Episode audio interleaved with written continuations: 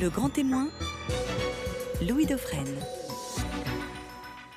Bonjour et bon réveil en ce mercredi 10 octobre. C'est bien sûr la semaine anniversaire du Concile Vatican II. On en parle tout au long de la semaine dans le Grand Témoin avec des spécialistes, des personnes qui connaissent bien l'histoire de l'Église, qui ont vécu même le Concile, qui ont été de très près, non pas forcément les acteurs de l'événement, mais d'une certaine façon les acteurs médiatiques, puisqu'ils peuvent en parler aujourd'hui et nous faire partager leur analyse. C'est le cas de notre invité ce matin, Philippe Levillain, membre de l'Institut, historien, membre également du Comité pontifical des sciences historiques, qui a publié de nombreux ouvrages. Je vais citer le Dictionnaire historique de la papauté, qui en est à sa sixième édition, aux éditions Fayard. Également La mécanique politique de Vatican II, aux éditions Beauchesne. Rome n'est plus dans Rome, qui aborde un sujet euh, qui est un petit peu plus délicat. C'est celui peut-être aussi des suites euh, du Concile. C'est aux éditions Perrin. Il s'appelle Philippe Levillain. Bonjour Philippe Levillain. Bonjour Louis Merci beaucoup d'être en direct avec nous ce matin. Où étiez-vous le 10 octobre 1962, la veille du Concile? Parce que vous, vous y avez été, on va le voir dans votre portrait signé Mario Duchesne, vous avez été présent sur l'événement.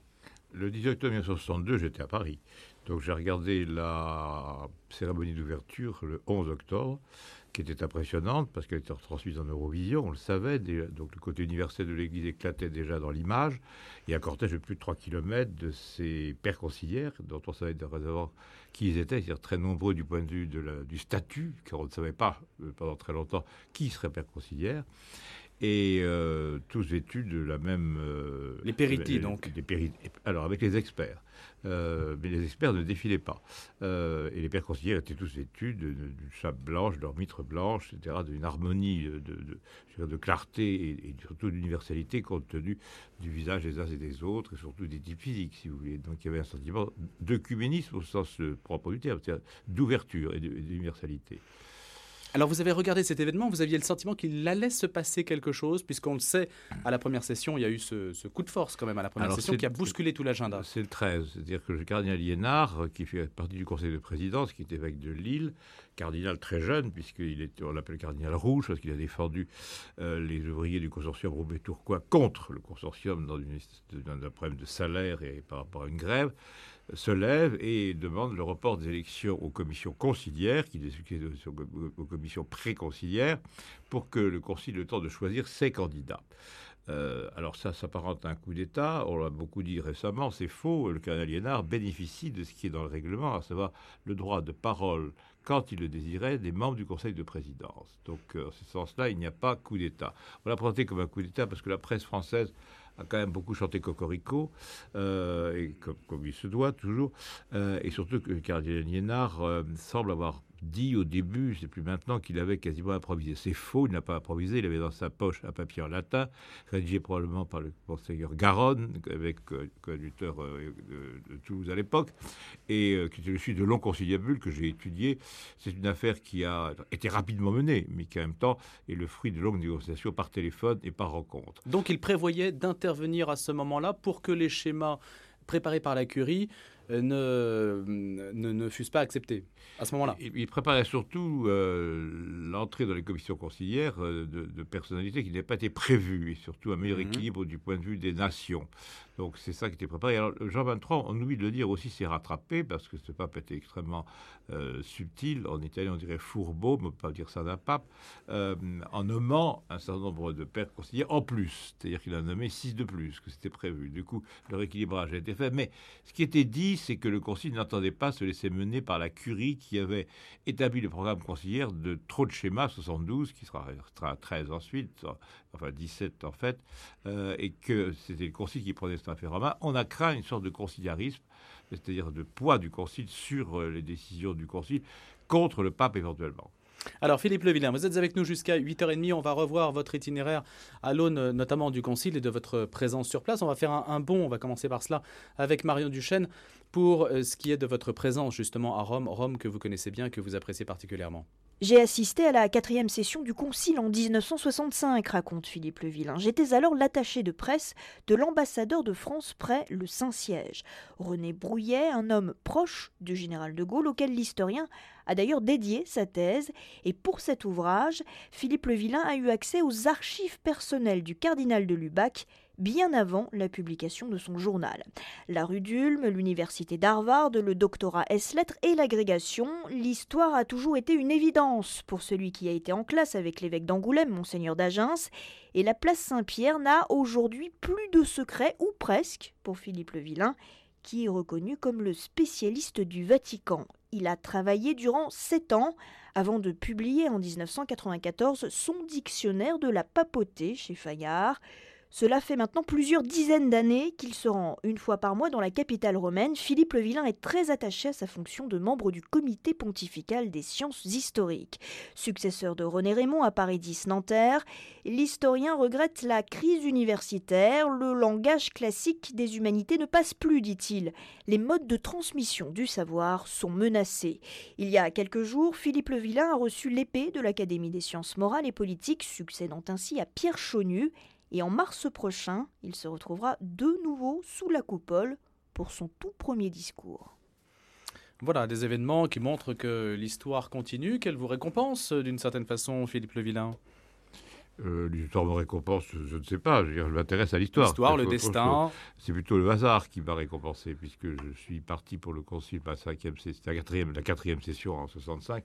Par un hasard pur, je passais dans les couloirs de la rue d'Ulm, quand le directeur m'a demandé, le vilain, est-ce que vous intéresseriez aux choses religieuses contemporaines? Je m'occupais du jansénisme à l'époque. Auriez-vous euh, le goût d'aller à Rome servir d'attaché de presse bénévole euh, pour trois mois auprès de René Brouillet, qui était donc lui-même normalien? Hmm, J'ai dit oui, et c'est ainsi que je dirais, mon destin s'est enclenché en passant au bon moment euh, dans les couloirs de la rue d'Ulm. Mais est-ce que vous auriez songé justement à, à une carrière historique dominée par la connaissance du Vatican, de Rome, de cette partie de l'histoire?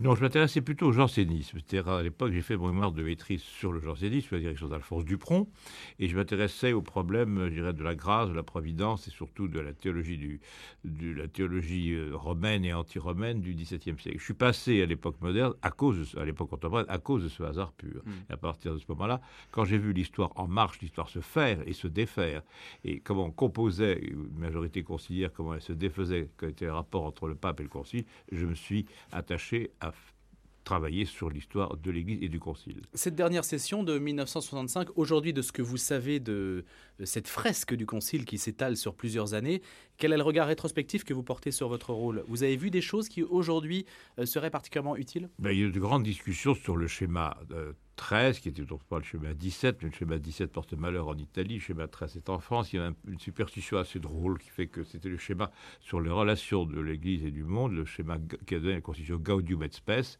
qui était très difficilement euh, mis au point. Parce qu'il y avait deux parties, je dirais une partie sur euh, ce que Montigny avait appelé en décembre 62 une volonté de considérer ce que le monde disait à l'Église, deuxième partie, une volonté de considérer ce que l'Église disait au monde. C'est très compliqué. On a attendu surtout beaucoup de résolutions dans le domaine de ce qu'on peut appeler la théologie morale, qui ont été un petit peu bâclées. Euh, il y a eu des problèmes sur la guerre, notamment. N'oublions pas qu'à ce moment-là, on sortait à peine de Mhm. la guerre des missiles. euh, on entrait dans la guerre des missiles, mais on sortait de la crise de Cuba.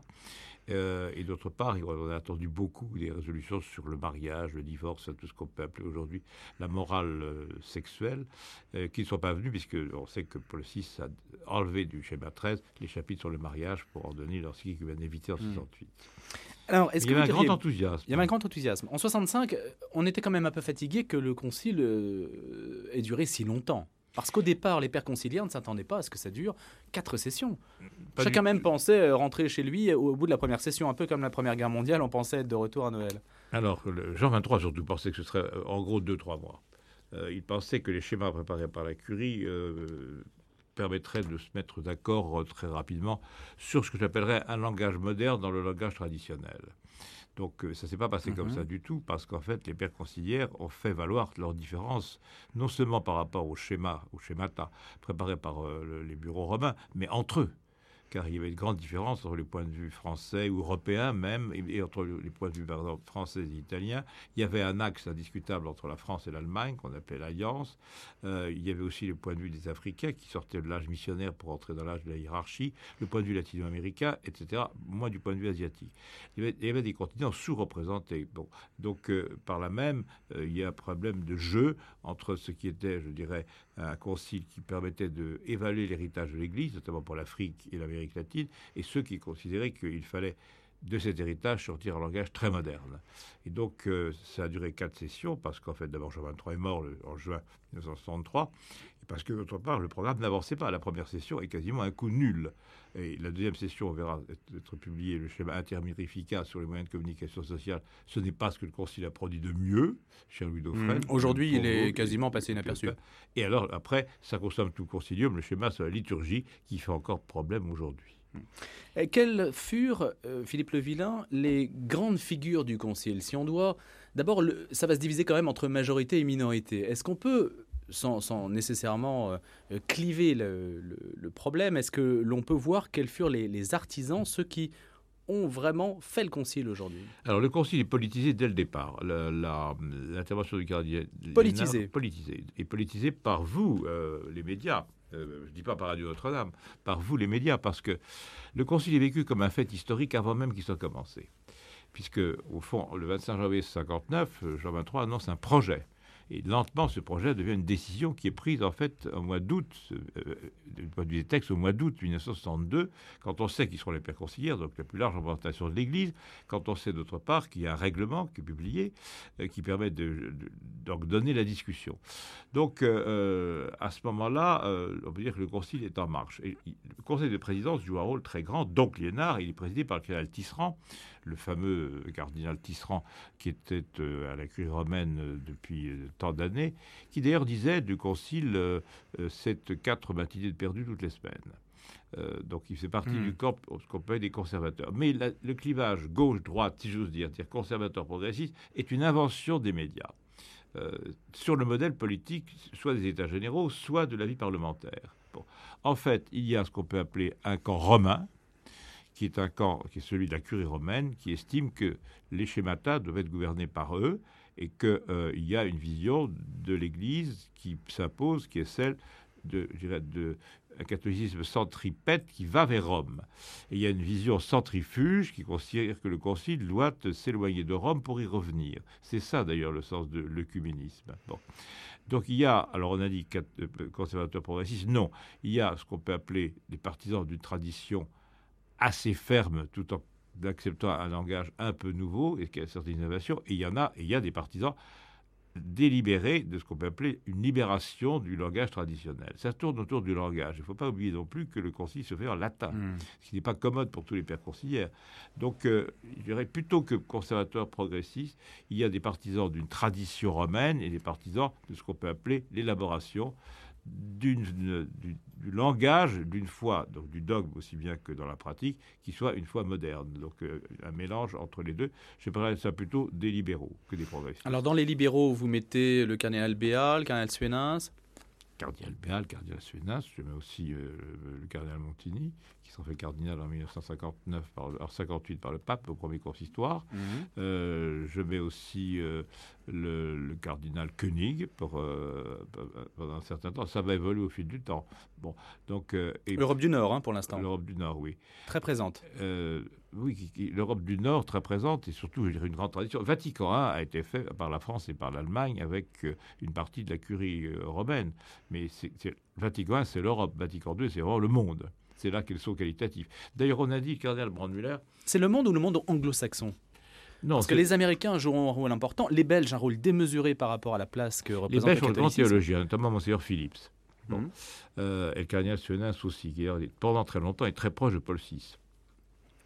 Mais euh, il n'y a pas doute qu'il y a aussi une présence euh, progressive du monde africain, du monde latino-américain. Euh, c'est les premiers débuts, je dirais, de ce que va être plus tard la théologie de la libération aussi. Bon, tout ceci né au concile. Il y a une effervescence extraordinaire. Mais il y a aussi une impatience parce que le concile, pendant très longtemps, piétine. Il piétine la première session, il piétine la seconde session, il piétine même sur des choses aussi importantes que les deux sources de la révélation. Bon donc euh, qu'on appelait le Deubus Fontibus. Et qui, qui était un objet de litige euh, très tôt. Dès la première session. Pourquoi? Parce qu'il s'agissait de savoir si la révélation remontait véritablement euh, à la considération sur le Verbe divin et ce qui a été ensuite dans la proximité les pères de l'Église, ou si la tradition romaine apportait autant à la révélation que la révélation elle-même. C'était ça. Et en fait, Rome considérait que la tradition romaine apportait autant que la révélation. C'est-à-dire que c'est un discours, un développement mmh. successif. C'est le rapport tradition-révélation. Ratzinger, il ne faut pas l'oublier, parce que c'est quand même là qu'il a joué un rôle important, qui explique probablement son élection en 2005 euh, et son rôle auprès de, de Jean-Paul II dès 1982. Euh, est expert du cardinal Frings, archevêque de Cologne. Et il joue un rôle très important et qui a été négligé jusqu'à présent dans les études au Concile Vatican II. Il est du côté de ce que j'appellerais les libéraux et non pas les conservateurs.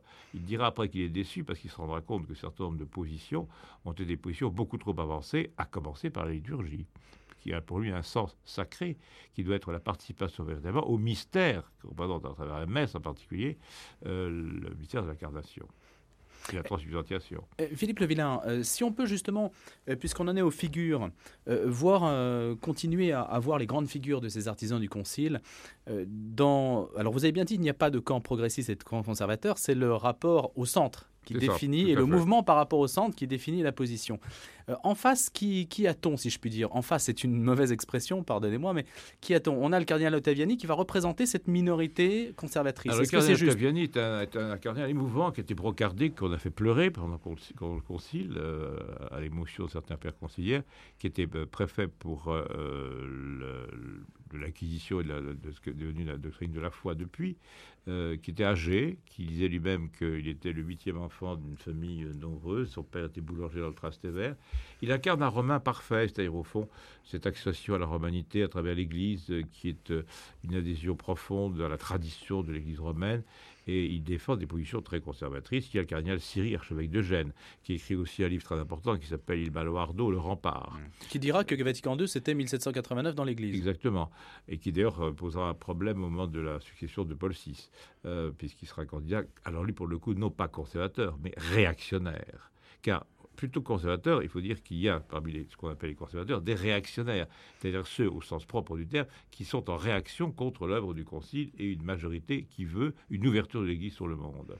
Qu'est-ce que c'est le monde? Le monde, c'est le monde entier. C'est là, je dirais, on parle de la mondialisation dans le domaine économique. C'est pareil, l'Église se mondialise, c'est-à-dire qu'elle essaye d'intégrer toutes les forces possibles de ce christianisme, je dirais plutôt, qui ensuite s'est romanisé après le Concile de Trente, euh, et qui, euh, face aux frères séparés, comme on dit maintenant, face aux religions non chrétiennes aussi, euh, face à l'islam, qui à l'époque n'a pas l'importance qu'il a aujourd'hui, essaye de faire, faire de percevoir la réalité de cette autre réalité, et en même temps de faire mieux connaître la est-ce qu'il y a, euh, dès le départ, une prise de conscience que l'Église doit se mettre en phase avec la modernité? Quel contenu donne-t-on à cette modernité? Euh, la, la, Seconde Guerre mondiale, les deux guerres mondiales sont passées par là. Est-ce que c'est une modernité technologique, philosophique? Qu'entend-on par ce rapport au monde contemporain? C'est en cela que je vous posais la question sur le monde. C'est une modernité de style. C'est-à-dire que Vous avez parlé du langage, il y a une révolution du langage qui est incontestable. Une révolution du langage dans la coque du latin, ce qui n'est pas commode. Mm. Parce que certains pères conciliaires ne comprenaient pas le latin. à la limite, ils le lisaient, mais ils ne pouvaient pas s'exprimer en latin, ce qui était un gros handicap. Le cardinal Cushing, archevêque de Boston, a dit à Jean XXIII au tout début du concile laissez le concile en repos pendant une semaine. Moi, je vais à Boston, je draine les fonds euh, pour euh, obtenir euh, ce qu'il faut en termes de matériel et on fait des traductions simultanées. Et ça, ça a été passé pour une anecdote presque plaisante. Ce n'est pas vrai. Le Karl Cushing a proposé cela en 23 qui a refusé. Donc le langage a toujours été inséré dans le latin. C'est très subtil parce que dans le latin, une virgule suffit à changer le sens d'un texte. Et le futur cardinal Felici, qui était secrétaire général du Concile, avait l'art de déplacer les virgules au moment de l'édition des textes. on ne s'en est pas beaucoup aperçu. Mais la modernité, c'était le sentiment que le monde non seulement avait changé, mais avait été un peu immobilisé par Pie XII. Pie XII, euh, à tort, est la grande victime de Vatican II. Euh, c'est un pontificat très long, un pontificat plus courageux qu'on l'a dit, c'est un pontificat euh, mystique, indiscutablement, ce qui n'est pas souvent dit, et c'est un pontificat qui, dans les quatre dernières années, est d'un immobilisme terrible. Bon Pidou est malade, on le sait, il n'a pas de collaborateurs, il, dit, il n'a que, comme, il dit souvent, je n'ai que des, des, serviteurs, il n'a pas de secrétaire d'État, et il meurt dans l'indifférence générale.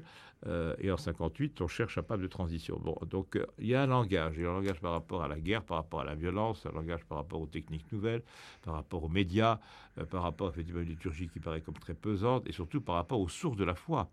Quand on se rend bien compte qu'il y a un début de déchristianisation, même si la guerre... Mhm. qui a commencé avant le Concile, donc. Le concile, même si la guerre en général reconduit à une christianisation, on n'est pas très au courant à l'époque de ce que représentera après le mot de Lanzmann, la Shoah euh, dans le Concile, qui sera vraiment perçu comme tel en 70. Euh, et euh, surtout, il y a des tentatives extraordinaires. Prenons la France. Il y a la tentative des prêtres ouvriers, qui est condamnée, comme vous le savez, en 53 par Pidouze, qui est en fait des prêtres qui travaillent en usine et qui, si je veux dire, sont des exemples destinés à la conversion. Or, elle est arrêtée. Pidouze dit dans un très beau texte, quand il, les prêtres ouvriers, l'expérience est condamnée, les Français sont les parachutistes de la foi contemporaine. Mais naturellement, il fait quand même tirer sur les parachutistes. Ça fera beaucoup de dégâts. Bon, euh, ce sont essentiellement des dominicains, quelques Dans le domaine de l'exégèse, c'est pareil. Pidouze, en 1950, envisage un conseil. Il ne le fait pas parce que d'abord, il est déjà un peu fatigué. D'autre part, c'est une énorme machine. On s'en est aperçu en 1959, quand il a fallu la mettre en marche, et en 62, quand elle est en marche. Euh, mais euh, il y a tout de même des problèmes d'exégèse et d'herméneutique qui aboutissent à la condamnation de personnes comme Congarde, dominicain, le père de Lubac, jésuite, le père d'Anilou, etc.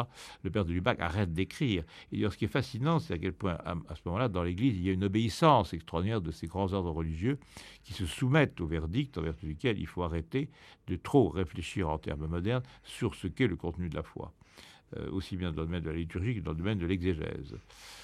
Il y a d'ailleurs le cardinal Ratzinger, le futur cardinal Ratzinger, il faut le dire tout de même au moment de sa thèse, sur, sur sa bonne aventure, sera quand même critiqué pour avoir donné l'impression que la foi est forcément partiellement subjective et que chacun y apporte sa pierre, mais c'est une pierre individuelle. Et c'est ce rapport entre, je dirais, le verbe dans son intensité et d'autre part l'interprétation qu'en fait chacun mhm. d'entre nous, qui, selon lui, constitue la véritable jonction entre la révélation et ensuite le vécu de la foi.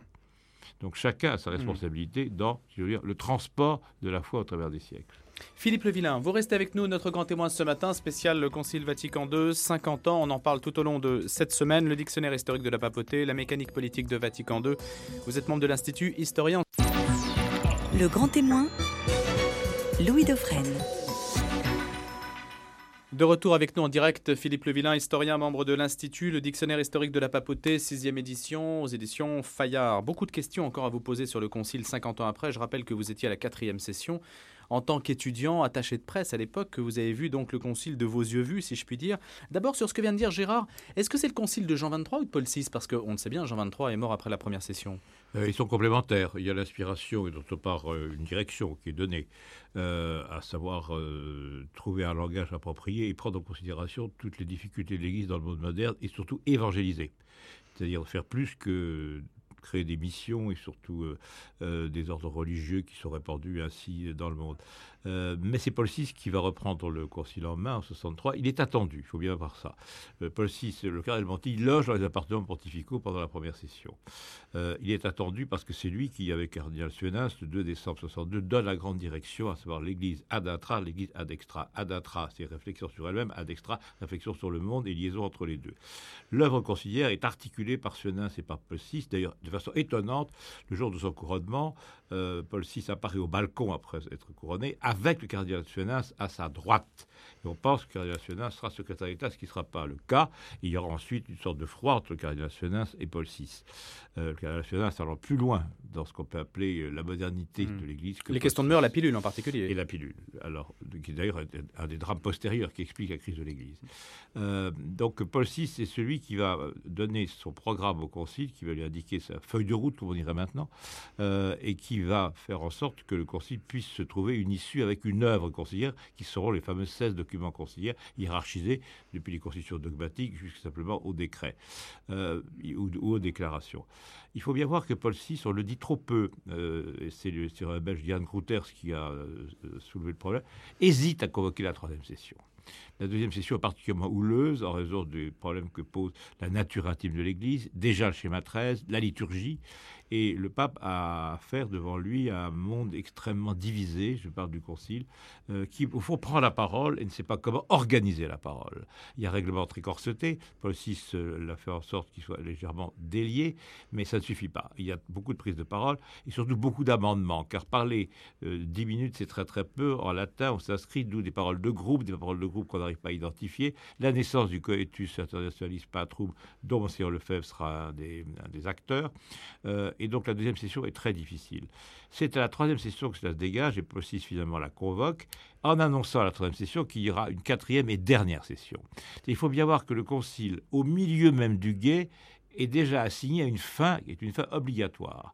On reprochera beaucoup à Paul VI de ne pas avoir assez, assez d'aisance à, à, Vatican II et de ne pas avoir envisagé plusieurs sessions. Mais là, le pape craignait le conciliarisme, c'est-à-dire avoir une assemblée qui menaça ce qu'était le magistère pontifical. Il faut bien voir aussi que euh, je, crois l'avoir dit, qu'il y a une sorte de concurrence implicite entre le pape et le concile.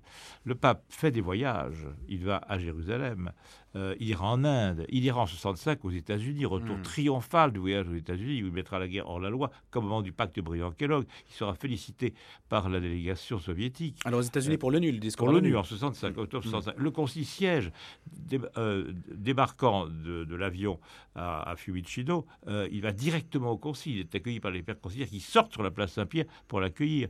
Donc d'une certaine façon, il y a une ambiguïté. Les fruits du concile, oui, ils n'ont pas encore porté je dirais, tout l'éclat qu'ils doivent porter.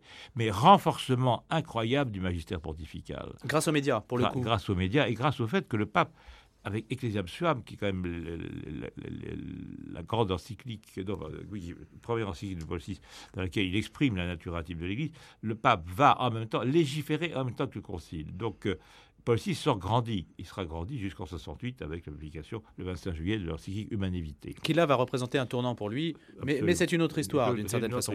Euh, justement, à propos de concurrence entre le Concile et le pape, est-ce que Vatican II annule, annule pardon, euh, Vatican I du point de vue de la primauté et de l'infaillibilité? Non, il n'annule pas. D'ailleurs, l'infaillibilité qui n'a jamais été appliquée euh, reste, devient un souvenir un peu lointain. On a dit que Pie XII, en, 1950, avec l'encyclique Humanum Genus, excusez-moi, euh, avait voulu l'utiliser, c'est faux.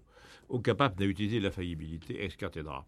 Mais euh, on est loin que ça. Par contre, ce qui revient en force et qui fait que Vatican II est un peu la continuité de Vatican I, c'est le problème de la place des évêques dans l'Église qui va se poser avec l'examen de la collégialité qui reste envisagé mais mal défini. Et là, il y a un problème que Vatican II n'a pas vraiment tranché. Euh, il y a les assemblées de cardinaux, il y a les d'histoire, il y a les synodes. On est au 13e synode euh, international, euh, romain, si vous voulez. Mais le problème, c'est que les évêques trouvent quand même que Rome reste, si j'ose dire, toujours dans Rome et que le côté centripète est plus fort que le côté centrifuge. Mais il n'y a pas de doute que Vatican II reprend le thème de la participation des évêques à la vie de l'Église. Est-ce qu'à votre avis, là c'est un, jugement un peu personnel là-dessus, est-ce que c'est votre avis que le catholicisme romain est aujourd'hui beaucoup trop centralisateur du fait aussi de la présence médiatique qui focalise énormément sur la personne du pape ou est-ce que vous estimez qu'il faudra aller plus loin dans une décentralisation? Est-ce que chaque évêque demeure pape en son diocèse quand même normalement? Pas pape en son diocèse, il, il meurt éventuellement, comme je l'ai écrit avec Catherine Damion, lieutenant de Dieu. Mais... Lieutenant de Dieu, mais il a quand même une marge de manœuvre importante, un évêque aujourd'hui. Un évêque a une marge de manœuvre importante. Elle est d'ailleurs de plus en plus importante, euh, mais elle a été à un moment donné restreinte par les conférences épiscopales, qui étaient un tout petit peu, comment dirais-je, directrices. Le cardinal Gouillard, mmh. de Rennes, euh, avait moment écrit dans l'année canonique un article pour expliquer que c'était un corset qui empêchait les évêques d'exercer leur propre juridiction pour neutraliser. dans leur diocèse. Ça, ça s'ouvre aussi. Mais il est certain que la centralisation romaine est, est, excessive et aux yeux de beaucoup d'évêques, notamment français et allemands, euh, particulièrement excessive. Mais il faut bien voir aussi que cette centralisation est très utile, mais elle est un peu dépassée dans la mesure où il y a un manque de transparence, on le sait en ce moment avec ce qui se passe, euh, je parle du Vatilix, euh, et que euh, le pape itinérant est une première étape. Il faut bien voir que le consistoire a toujours choisi, enfin le conclave en l'occurrence, a toujours choisi un pape qui soit pape de force. Jean-Paul II va changer l'image pontificale. Il va rendre à Rome ce que Rome était en train peut-être de perdre avec Paul VI, qui va subir un véritable martyr de 70 à 78.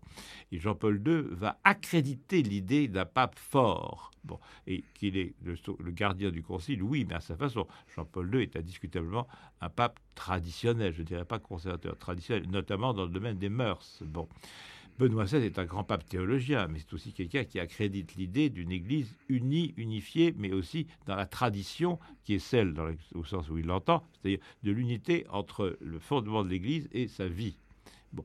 Alors, euh, il aurait dû que la papauté reste, je dirais, le centre névralgique de la vie de l'Église catholique et que l'ouverture avec les orthodoxes, avec les, anglicans, avec l'islam, sur lequel le pape actuel tient beaucoup, le discours de Ratisbonne, mal mhm. interprété, tout ceci fait que le concile, d'une certaine façon, a du mal à trouver sa place dans un pouvoir, dans un magistère pontifical qui, que l'on veuille ou non, a été renforcé en dépit du mhm. concile. Ça, c'est l'histoire qui en a décidé après coup d'une certaine façon. L'élection des papes, Louis Dauphren, n'est pas euh, pour rien. Je veux dire, c'est pas pour rien hmm. qu'on a choisi le cardinal Voltila, euh, qui d'ailleurs avait déjà préparé les fondements du, schéma 13. Le cardinal Voltila qui était hostile à la pilule aussi, n'oublions pas. Le cardinal Ratzinger non plus, parce qu'il est un grand théologien et l'Église manquait de théologiens. À chaque fois, le choix se porte sur la personnalité qui paraît le plus à même d'incarner la vitalité de l'Église romaine. Alors on dira, je suis trop romain, on le dit quelquefois, mais ça n'a aucune importance. Je crois que là, il y a quelque chose qui est en cause, c'est savoir le rapport entre le le centre et la périphérie. Et la périphérie n'est pas assez certainement concernée par la vie du centre.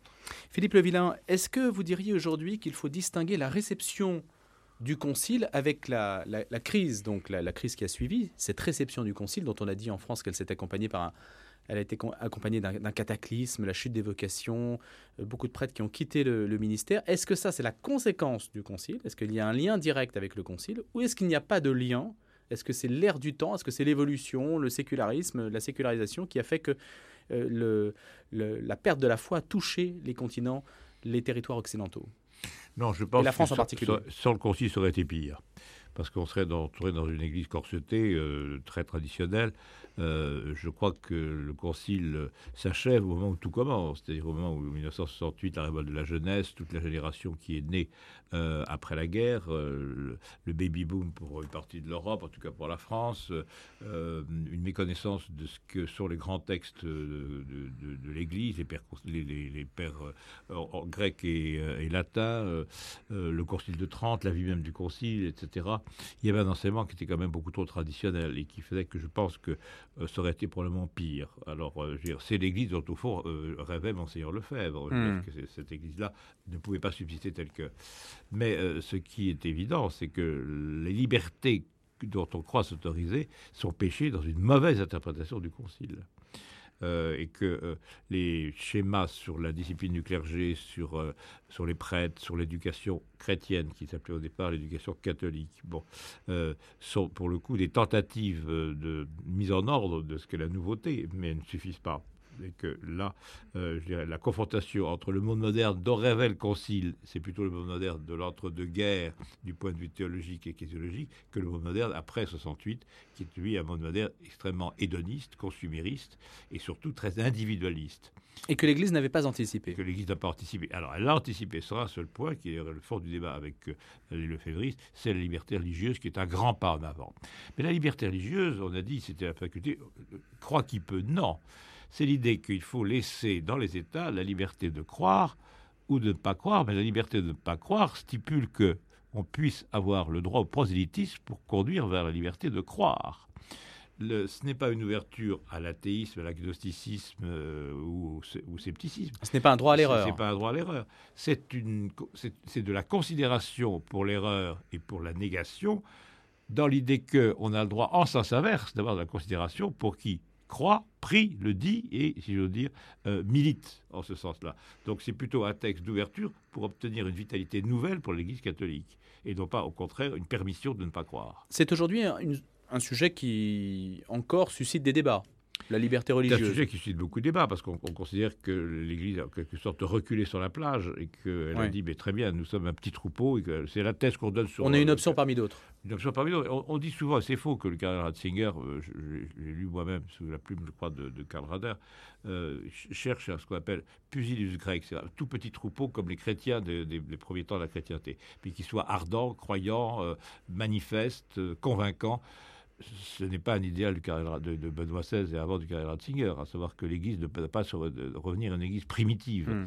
Mais il y a là une vitalité qui chercherait à faire fonctionner dans une Église post-conciliaire, qui serait maintenant une Église qui prendrait le concile en charge. Charge est très lourde, car 16 documents conciliaires, c'est trop tôt. Alors, ce qu'il faut dire tout de même, c'est que la réception du concile dont vous parlez, Louis Dauphren, sera immense en Afrique et en Amérique latine. Moi, j'ai assisté au synode extraordinaire de 1985 pour le 20e anniversaire de Vatican II, la fin, c'est-à-dire le 8 décembre 65.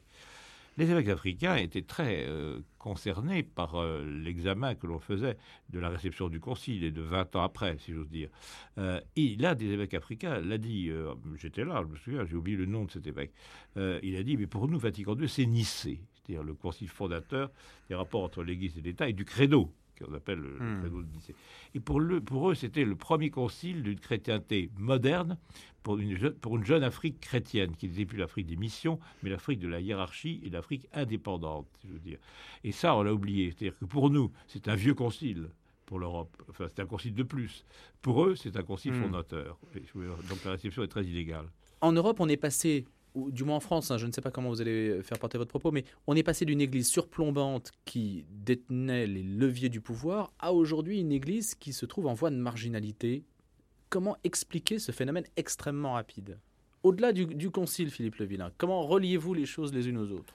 Ben, Je crois, si vous voulez, que le concile a suscité un immense espoir, que l'espoir était beaucoup trop grand, et que ce qui s'est passé, j'insiste là-dessus parce que, bon, euh, ça me paraît quand même, l'ayant vécu moi-même, à la quatrième session, euh, toutes les questions que j'appelle la théologie euh, morale, qui, a un volet qui manque au concile, c'est la théologie morale.